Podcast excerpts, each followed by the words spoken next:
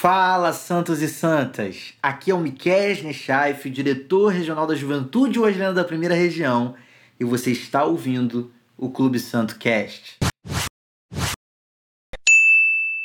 Bom, eu sei que esse assunto talvez não esteja ainda no hype de temas debatidos no calor das redes sociais ultimamente, mas na boa, eu tenho sentido a necessidade de falar sobre isso já que por mais que seja verdade que novos assuntos estão à tona, vamos combinar, né? Falar mal das pessoas é uma prática humana que não vai ser extinta apenas porque novos dilemas virtuais apareceram. Então vamos lá. Cultura do cancelamento é um termo contemporâneo cunhado para designar uma espécie de mutação e evolução virtual daquilo que classicamente conhecemos como fofoca. E essa cultura funciona assim.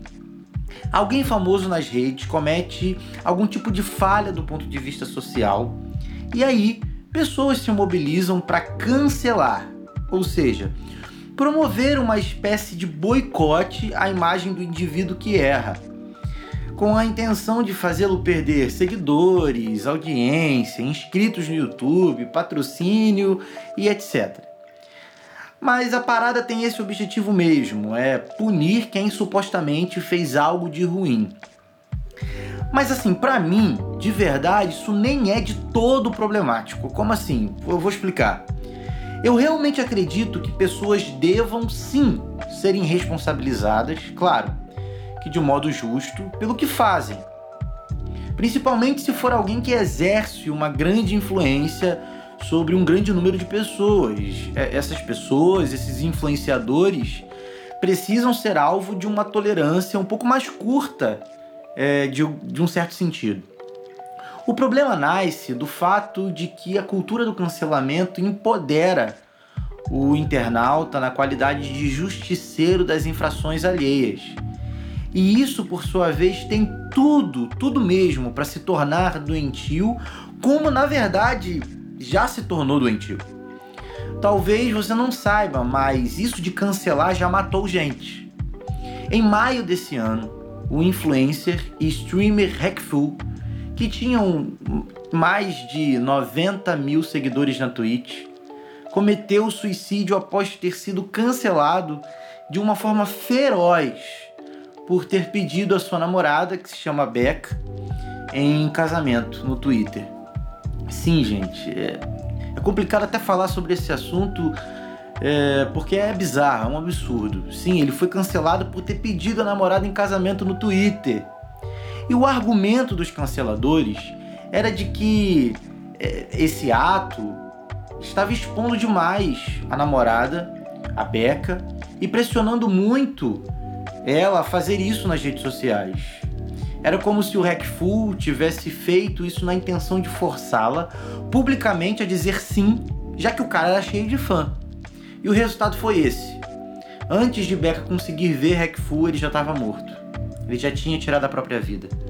O cara já sofria de sérios problemas psicológicos e, de acordo com o desfecho, ser cancelado foi para ele insuportável. Eu não quero entrar aqui na discussão do suicídio em si, tá? Mas eu quero aqui poder tratar sobre qual deve ser a nossa postura no interior dessa cultura. A cultura do cancelamento é, na verdade, apenas uma forma de entretenimento com a vida alheia para aliviar o tédio do dia a dia de muita gente. É, muita gente se vê tão entediada com a sua vida vazia que torna a falha dos outros ou as supostas falhas dos outros em um mero entretenimento para ela. A questão é se cabe ao cristão esse tipo de divertimento. Sei que o não é bem óbvio, já que aquele a quem seguimos disse para uma cancelada do seu tempo: Onde estão os teus acusadores? Nem eu te condeno, vai e não peques mais. Mas apesar de saber que ser um cancelador não condiz com ser um pequeno Cristo, Ainda assim a gente se vê dentro dessa onda toda e quando a gente menos espera, tá lá a gente fazendo do erro dos outros o nosso divertimento. Mas por que é tão divertido falar mal dos outros? Qual a gênese dessa recriação maligna? A ensaísta canadense Lizzie Bourbeau é dona de uma frase que foi muito atribuída de forma equivocada ao pai da psicanálise Sigmund Freud, que é o que Pedro pensa de Paulo diz mais sobre Pedro do que Paulo.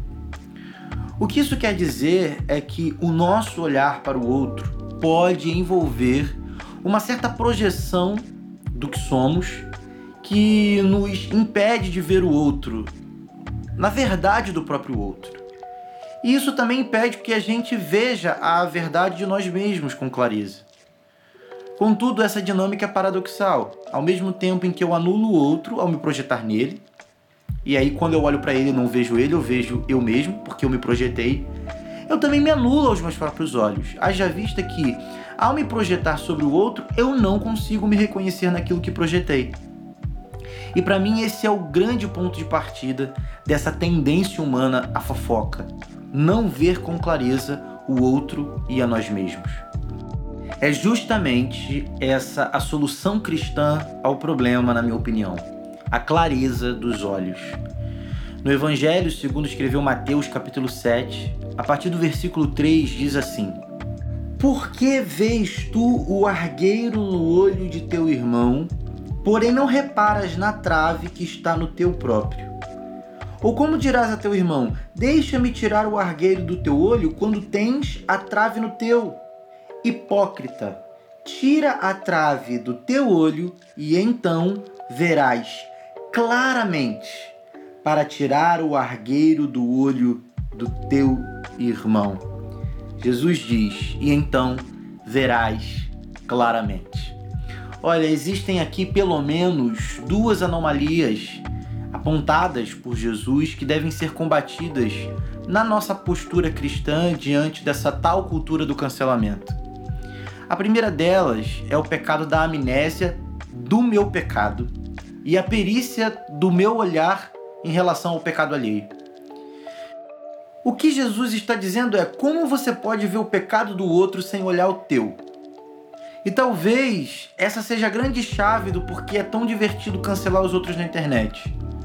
Porque enquanto eu aponto a monstruosidade de alguém, eu progressivamente vou me esquecendo do quão desconfortável é saber que o monstro que mais conheço sou eu mesmo. É uma terapia demoníaca, né? mas lúdica. Diverte. Na medida em que consiste em um certo recalque do quão mal eu sou através do tornar público o quão mal o outro é. Não enxergar o que eu sou possibilita a mim que aquilo que o outro é se torne alvo do meu riso.